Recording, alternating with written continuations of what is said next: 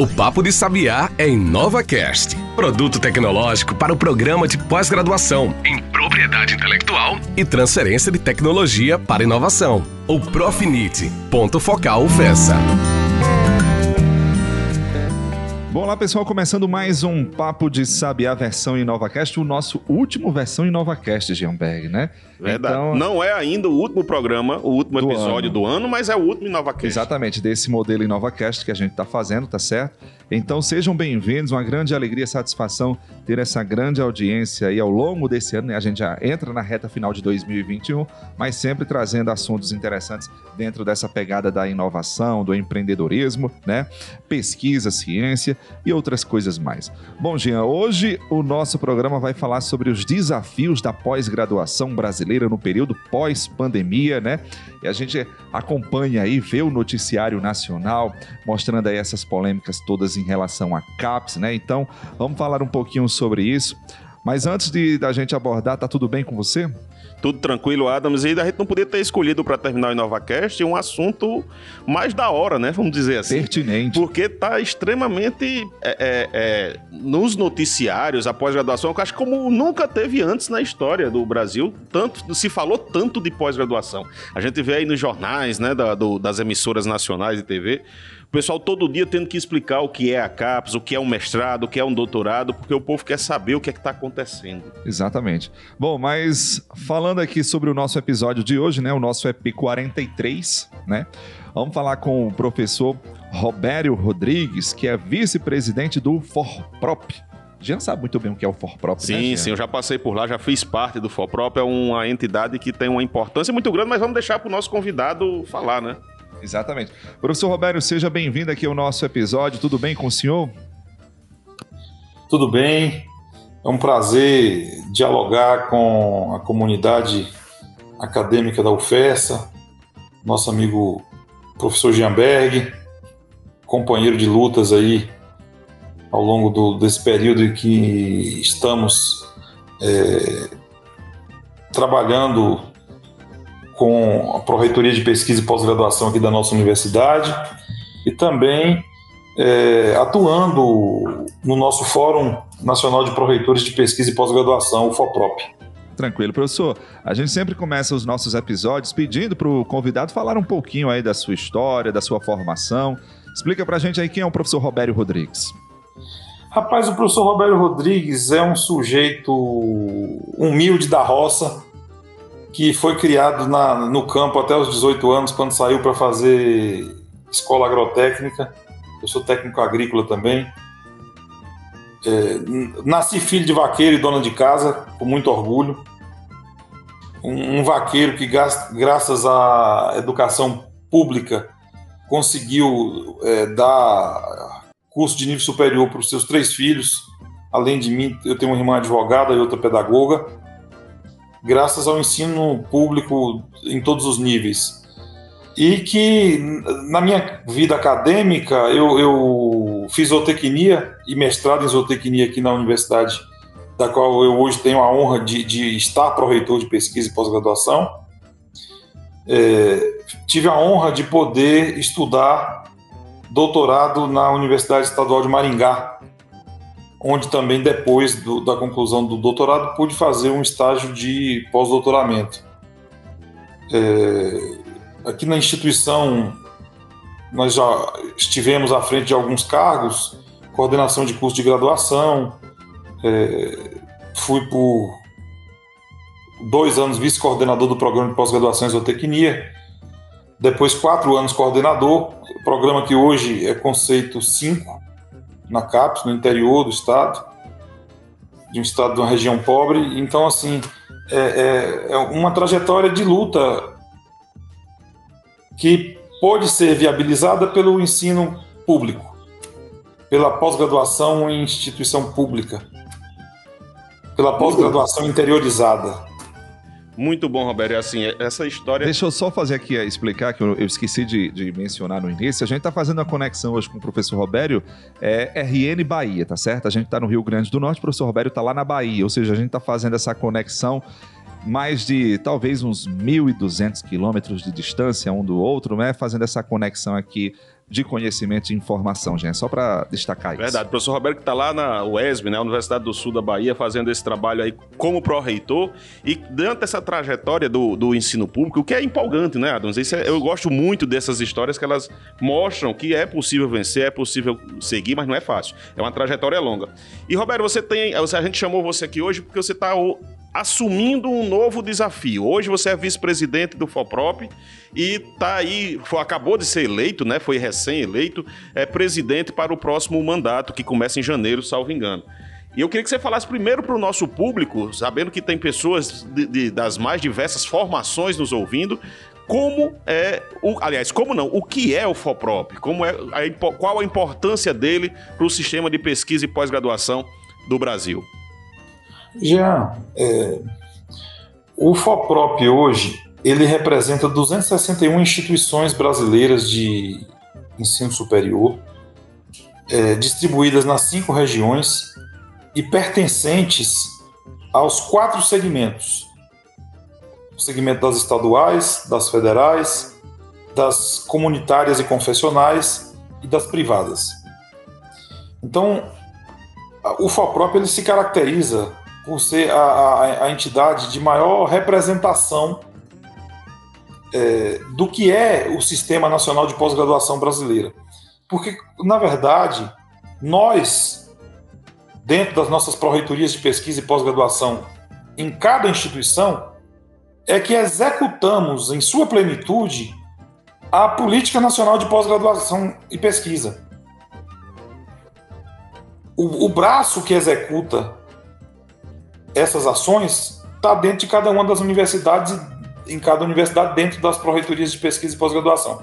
Então, o FOPROP, dada essa é, relevância, é, ele ocupa espaços é, importantes na formação e na discussão de políticas públicas. Eu citaria, por exemplo, o Conselho Diretor do CNPq, o Conselho Superior da CAPES, o Conselho Técnico Científico da CAPES, o Conselho Consultivo da FINEP, o Conselho Técnico Científico aqui do Nordeste, do, do Instituto Nacional do Semiárido, que inclusive você é, teve a oportunidade de ser conselheiro e hoje eu estou como conselheiro.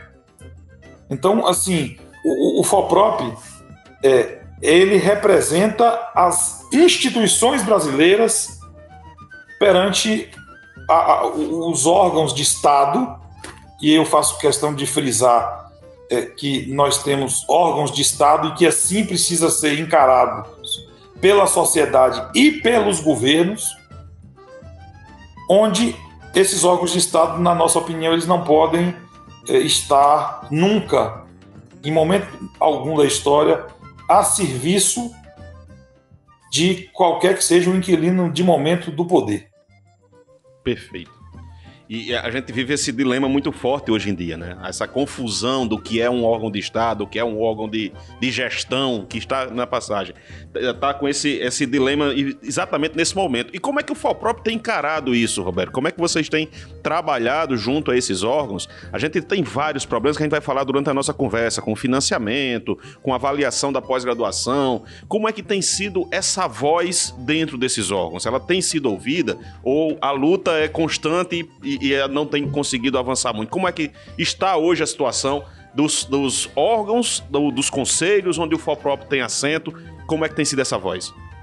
Ô, professor Jean, é... diálogo, o FOPROP ele tem dialogado bastante.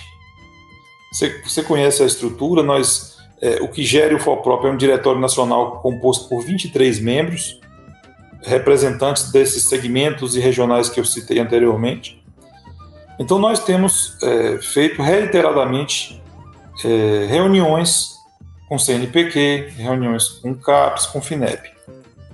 É, infelizmente, é, em muitos casos não tem havido avanços, em outros casos há alguns avanços para determinados assuntos, não na velocidade e na, na no tamanho, na concretude que nós esperávamos. É, o, é preciso ficar bastante claro também o seguinte: é, independente de quem, de quem seja o governo, os governantes e os, e os é, representantes dos órgãos de Estado nomeados pelo governo, é, o FOPROP ele tem que estar, até por conta da relação institucional que existe, da participação, como eu citei, dos, nos conselhos, é, aberto ao diálogo. Então, o canal de diálogo do FOPROP com a, a, os órgãos de Estado da sociedade brasileira que cuidam da pesquisa e da pós-graduação, eles devem estar sempre é, abertos. O que não necessariamente você ter um canal de diálogo significa que você consiga construir avanços dialogando. Nós temos tentado, tem uma série de questões que, que vocês vão acabar tocando aí ao longo da, da nossa conversa e que o, o, o, resultado do diálogo não é o que nós é, esperamos, esperávamos. Isso.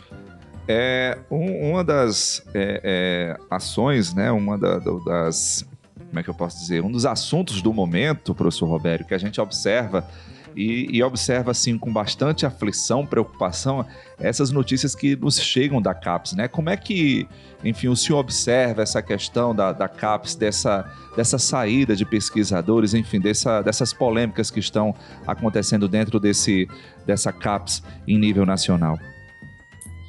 Veja só, é... em 2018, acho que o Ministério Público Federal começou a citar a CAPES para se manifestar sobre o seu sistema de avaliação.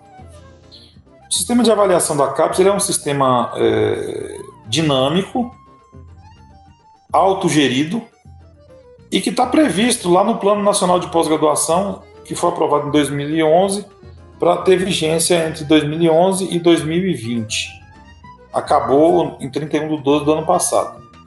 Então, para a comunidade científica, não há é, é, problemas técnico-jurídicos, na opinião da maioria da comunidade, é, na forma como foi pactuado no PNPG, que seriam feitas as avaliações, que no, no primeiro ciclo foi é, trienal 10, 11, 12, e depois dois ciclos quadrienais para fechar esse PNPG.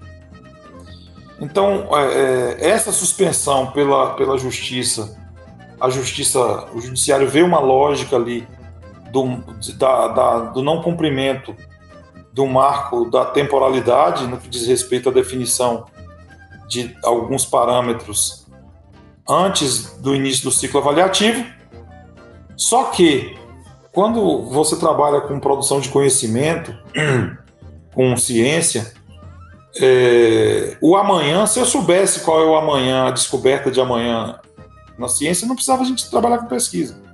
Era tudo muito claro. Então, para você furar a bolha, para você é, ir além do, da, do, do, da fronteira daquilo do, que se conhece, você não pode, não tem como definir e falar, eu vou fazer tal descoberta até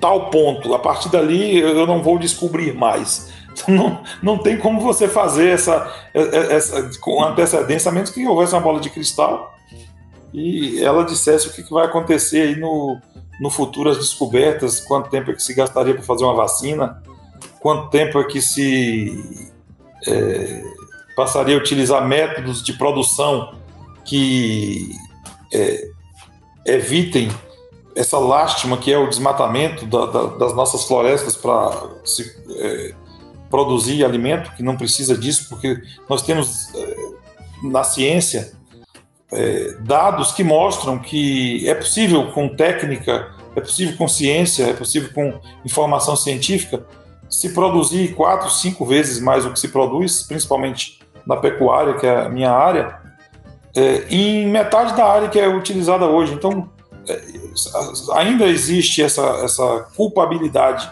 que é posta para a pecuária porque não se aplica a, a ciência como se deveria aplicar.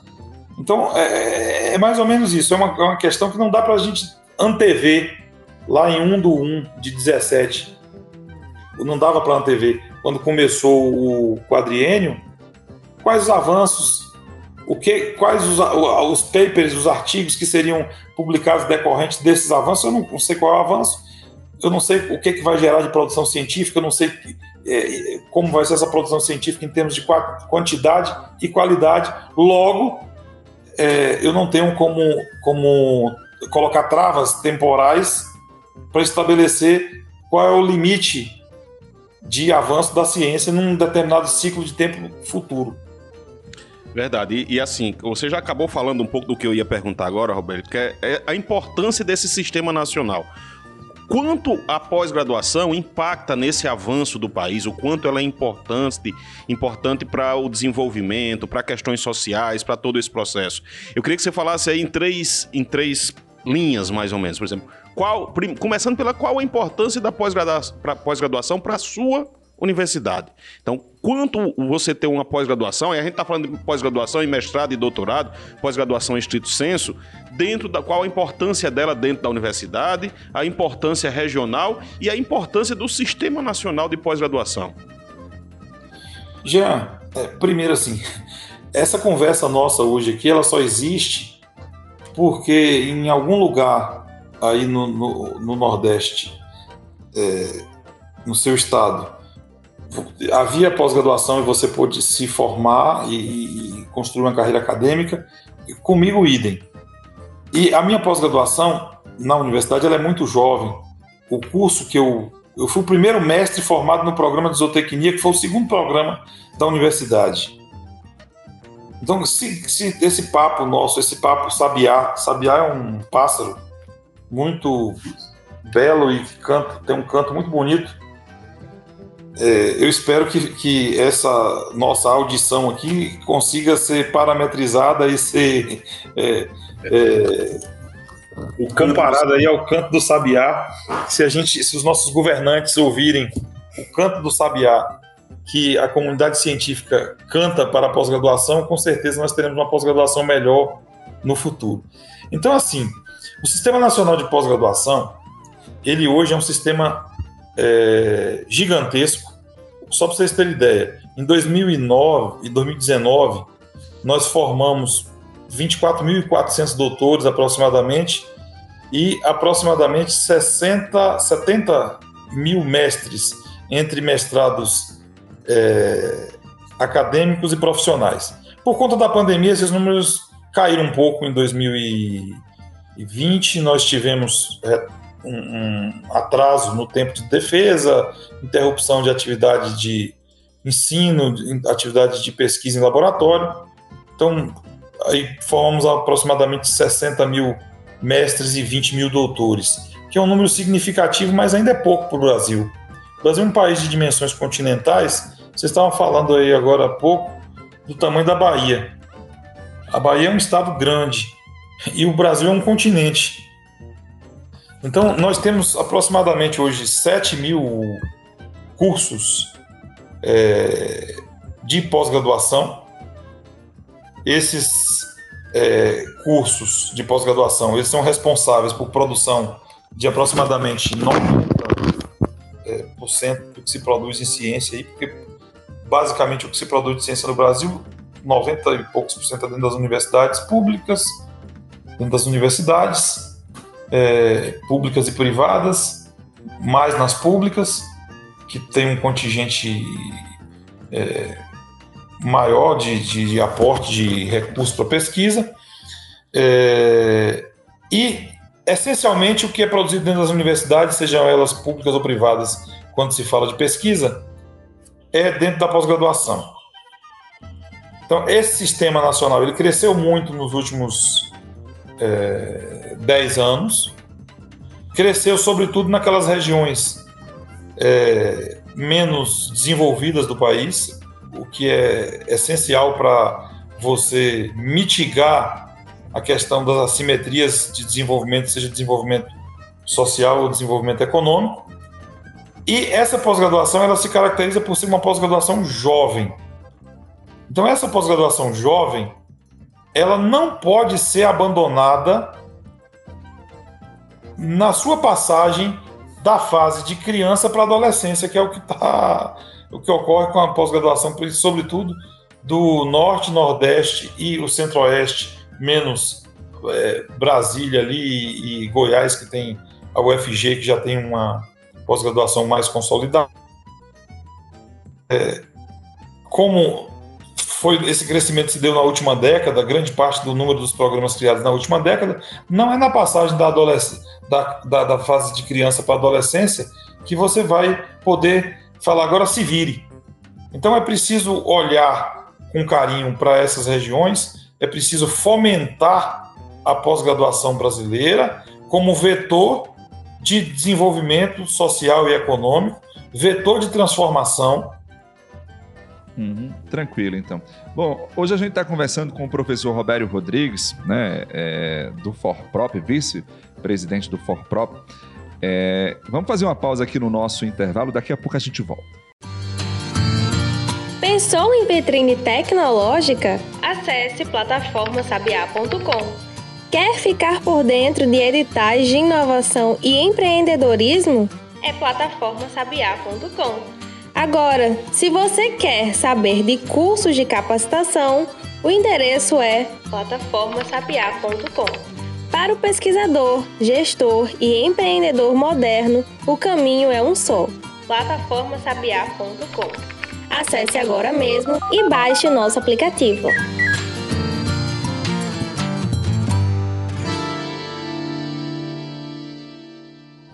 Estamos de volta com Papo de Sabiá, hoje conversando com Roberto Rodrigues, que é vice-presidente atual e presidente eleito do FOPROP, que é o Fórum de Pró-Reitores de Pesquisa e Pós-Graduação, que tem esse papel extremamente importante de empunhar a bandeira de luta pela pesquisa, pela pós-graduação, que tem vivenciado aí momentos duros no nosso país. Roberto, você concluiu o bloco anterior falando dessa importância do Sistema Nacional de Pós-Graduação, especialmente da sua interiorização, que aconteceu na última década, né, nos últimos 10 anos. E eu queria que você me, falasse um pouco se ainda existem diferenças muito grandes regionais. A gente sabe que há, há bem pouco tempo, quando eu falo bem pouco tempo, aí é cerca de 15 anos, 20 anos, quem queria fazer mestrado ou doutorado tinha que sair da sua região e migrar para a região sul, para a região sudeste, para poder fazer um bom programa de pós-graduação, cursar um bom doutorado, um bom mestrado. Essa realidade mudou um pouco, mas ainda existem diferenças regionais que precisam de atenção, que precisam ser trabalhadas, na sua opinião? Ô Jean, existem e são grandes. Principalmente a assimetria é, de que a gente chama de qualidade. Porque se você for pegar, por exemplo, o número de programas de pós-graduação e o número de cursos da região sul pra, e comparar com a região nordeste, você vai ver que em quantidade de programas, quantidade de cursos, essa diferença não é muito grande. Só que quando você olha para os extratos de é, notas desse, de avaliação desses programas, nós percebemos que o Sul, que tem uma pós-graduação já muito mais tempo, ele tem uma quantidade de programas com notas maiores, 7, 6 e 5, do que os programas das regiões Norte, Nordeste, sobretudo do interior dessas regiões, é, que em sua maioria tem cursos de conceito 3 e 4. Então, assim, o FOPROP em 2020, no período em que nós fomos coordenadores, você foi no começo do ano ali, depois você se desligou da Pró-Reitoria, eu acabei assumindo a coordenação da Regional Nordeste. No final do ano, é, a partir de um trabalho coordenado pelas professoras é, Maria Madalena Guerra, da UFRPE, Maria José, da UEPB, Maria Luísa, da UFPB, professor Maurício, da UFRB, e a professora Verônica, da UNIT, e a professora Valdenice, da Católica de Pernambuco, nós fizemos um trabalho que contou com um, apoio do professor Emílio Cantídio, ex-reitor da UFRPE e ex-diretor é, de bolsas da CAPES, é, para pensar uma proposta para a CAPES que pudesse contribuir com, com é, ser apoiada, uma vez apoiada pela agência, pudesse contribuir com a mitigação dessas diferenças, visando, sobretudo, a melhoria de qualidade desses programas do, do norte, do, do, nordeste, no caso nosso. No norte também tem ações similares da CAPES. A CAPES ela tem um programa é, específico lá para a Amazônia Legal. E quando nós olhamos para a Amazônia Legal, e por isso estou falando dela, e olhamos para o interior do Nordeste, a gente vê uma semelhança muito grande. A gente vê que, que são cursos jovens de conceito 3 e 4, que precisa de apoio para fomentar condições de funcionamento dos laboratórios. O PROAP que a CAPES fornece anualmente é muito pequeno. Nós precisamos do apoio é, em relação à concessão de, de, de bolsas. É, a CAPES propôs isso, mas ainda numa ação incipiente, numa, num edital, o PDGP semiárido, é, mas que a quantidade de bolsas ela é muito pequena e ainda entrou com contou com o apoio das fundações de amparo. Aí tem estados do Nordeste que a Fundação de Amparo não, não, não é tão atuante. Eu sei que assim o tema continua atual. A, a, a regional ela já se mobilizou para reapresentar a demanda ao FOPROP nacional e nós vamos continuar é, batalhando aí para atender as demandas que forem apresentadas pelas regionais, para que a, a CAPSA olhe para essa necessidade de reduzir as assimetrias. Não é abandonando os cursos novos, e eu não posso querer crer que a CAPSA autorizou um curso a funcionar em 2013, 2014, por exemplo, e vai chegar em 2022 e falar, não, não tem mais fomento, não tem mais bolsa. É uma criança ainda, a criança não pode ser abandonada. Essa questão aí da, da, dessas discrepâncias que você fala das, dos nossos programas de pós-graduação, principalmente do Nordeste, aí da região Norte em relação ao Sul, isso se dá exclusivamente sobre a questão do, do investimento, professor Robério, ou tem outros fatores também, vamos dizer assim, mais locais que também contribuem para essas discrepâncias? Olha, tem outros fatores, sim. Por exemplo, quando nós pegamos a história da, da minha universidade, da UESB, e, e, ela não deve ser diferente de muitas outras, é, a UESB ela surgiu da junção de antigas escolas de formação de professores. Então, o foco da universidade era formar professor para a rede de ensino básica. Só em 2002 nós criamos o primeiro programa de pós-graduação, o programa mais antigo da UESB vai fazer 20 anos ainda. Então, a própria é, é, gênese dessas instituições que estão espalhadas pelo interior do Nordeste, é, elas já se dissociam de, de, de, como foram pensadas determinadas instituições. Por exemplo, se você pegar como é que foi criada a Unicamp, como é que foi criada a UENF, a Estadual do Norte Fluminense. A Estadual do Norte Fluminense já foi criada pensando em pesquisa. Então, o nível de maturidade dos grupos de pesquisa nessas instituições, comparando as que surgiram de junção de escolas de formação de professores com essas que foram é, é pensadas para serem centros de excelência, uhum. o nível de maturidade, o formato de contratação.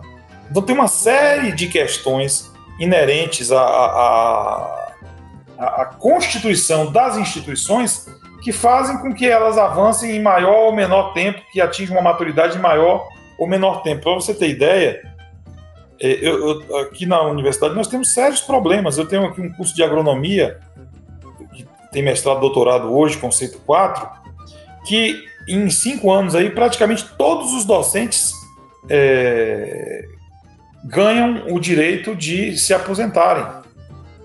O governo do estado da Bahia não autoriza concurso público para as universidades, pelo menos para a UESB, desde 2015.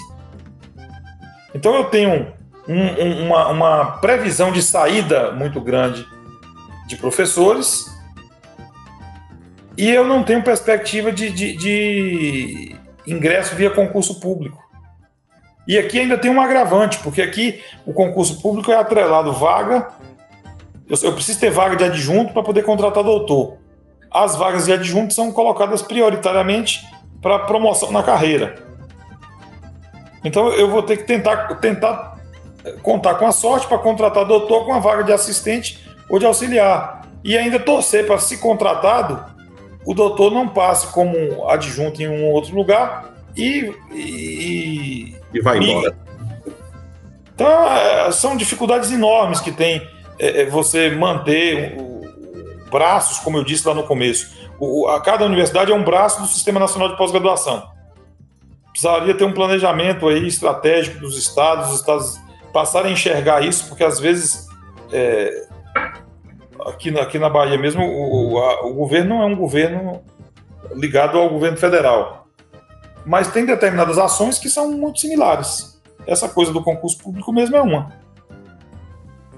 Robério, é, a gente já falou de algumas dificuldades, né, alguns desafios aí, que é o investimento, a, a redução continuada que vem tendo do investimento em pesquisa, na pós-graduação, que é um, um, ponto importante. Essa, essa entrada, essa oxigenação do sistema com novos professores tem sido outro problema. Falamos um pouco da avaliação, mas dentro da avaliação eu queria puxar um outro assunto. A gente é, tem historicamente avaliado, o Brasil historicamente avaliou a pós-graduação pela sua produção científica, pela sua formação de mestres e doutores, e nessa nova avaliação ela insere um, alguns outros itens, alguns outros parâmetros que também ganharam relevância, como por exemplo, eu queria puxar para um desses pontos, ou para dois desses pontos, que é a inovação. Como é que o nosso sistema está preparado para enfrentar essa necessidade de inovar, de formar não só cientistas, mas empreendedores também, que vão movimentar a economia da pesquisa, a economia a partir da inovação. Você acha que as nossas universidades, de uma forma geral, os nossos programas de pós-graduação, eles estão preparados para essa nova realidade? E, por outro lado, essa nova realidade, essa exigência nova, ela é realmente necessária, ela é importante? Dentro do mundo, daí com uma visão mais global, essa exigência ela também tem aumentado? Ô, ô Jean, veja só. É, eu acho que a gente tem que pensar a pós-graduação para além de produzir dissertação, tese e paper.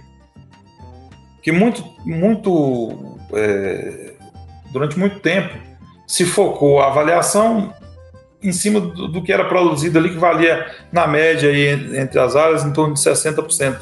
Era produção científica. Nós temos que ter a capacidade de transformar é, conhecimento em produto e processo que é, na verdade, promover inovação e pensar a universidade como é, um, uma instituição capaz de transformar a região em que ela está inserida, de gerar conhecimento que, que permita fazer tanto a, a, a inserção regional, como, em alguns casos, até produzir conhecimento para o mundo. Um grande exemplo de, de, inovação que nós temos aqui no Nordeste, capacidade de, de, de promover inovação, é a Universidade Federal de Campina Grande, que é uma universidade assim de ponta nesse assunto, ela muito focada ali na área das engenharias, mas que em outras áreas também tem uma atuação muito forte. Eu acho que deve servir de exemplo. E eu, eu, eu, eu imagino que é, qualquer que seja a área de atuação da instituição, ela tem que dar respostas para a sociedade. Ela tem que ser capaz, por exemplo, a UESB. A UESB tem um curso de agronomia aqui antigo, um curso de zootecnia, inserido em duas áreas, uma área de pecuária e outra área de agricultura. Ela, ela tem que ter uma integração com esse meio, ela tem que ser capaz de transformar a, a, a geração de emprego e renda, a, a, fixação das pessoas no campo, porque tem emprego no campo e essas pessoas terem acesso à educação para que seus filhos não fiquem fadados a ter que viver no campo porque não tinha opção. Viver no campo tem que ser para a gente uma opção. Quando viver no campo, e eu estou pegando um, um fragmento de um exemplo, quando viver no campo vira falta de opção, é horrível. O sujeito ele tem que se qualificar e ele tem que falar: olha, eu estou eu, eu aqui dando assistência técnica numa propriedade, eu gosto de viver no campo, mas eu tive a oportunidade de estudar numa escola pública, numa escola agrotécnica, numa universidade pública, e por opção eu estou vivendo no campo, ajudando a gerar mais emprego, ajudando a melhorar a vida das pessoas. Então, assim, hoje, uma percepção que eu vejo é nós vamos ter que focar muito a formação para atender demandas da sociedade, não só demandas acadêmicas. A nossa formação ela, ela era muito voltada para produzir é, é, professores, para produzir pesquisadores. É, nós vamos precisar continuar produzindo pesquisadores, mas com um olhar para o que o mercado precisa, para o que a sociedade precisa, para conseguir avançar. Do contrário, se nós ficarmos focando a avaliação da pós-graduação apenas então somente é, na contagem de paper e no qualis, eu não vejo muita perspectiva de avanço. Então, é, é, essas mudanças no que diz respeito à, à inserção de uma avaliação que seja com um olhar mais abrangente, eu particularmente, e, e o FOPROP em sua maioria, pelo que tem opinado aí nos diversos momentos de, de debate público, é, são favoráveis. Tranquilo então, Robério. A gente está chegando aqui ao final do nosso episódio de hoje. Eu queria muito agradecer a sua participação, tá certo? Desejar aí sucesso a você à frente do For Propri, né? Só reforçando para o nosso ouvinte, é, o Robério ele está como vice presidente ou vice-diretor, já? Vice-presidente. Vice-presidente, é isso, do, do For Prop.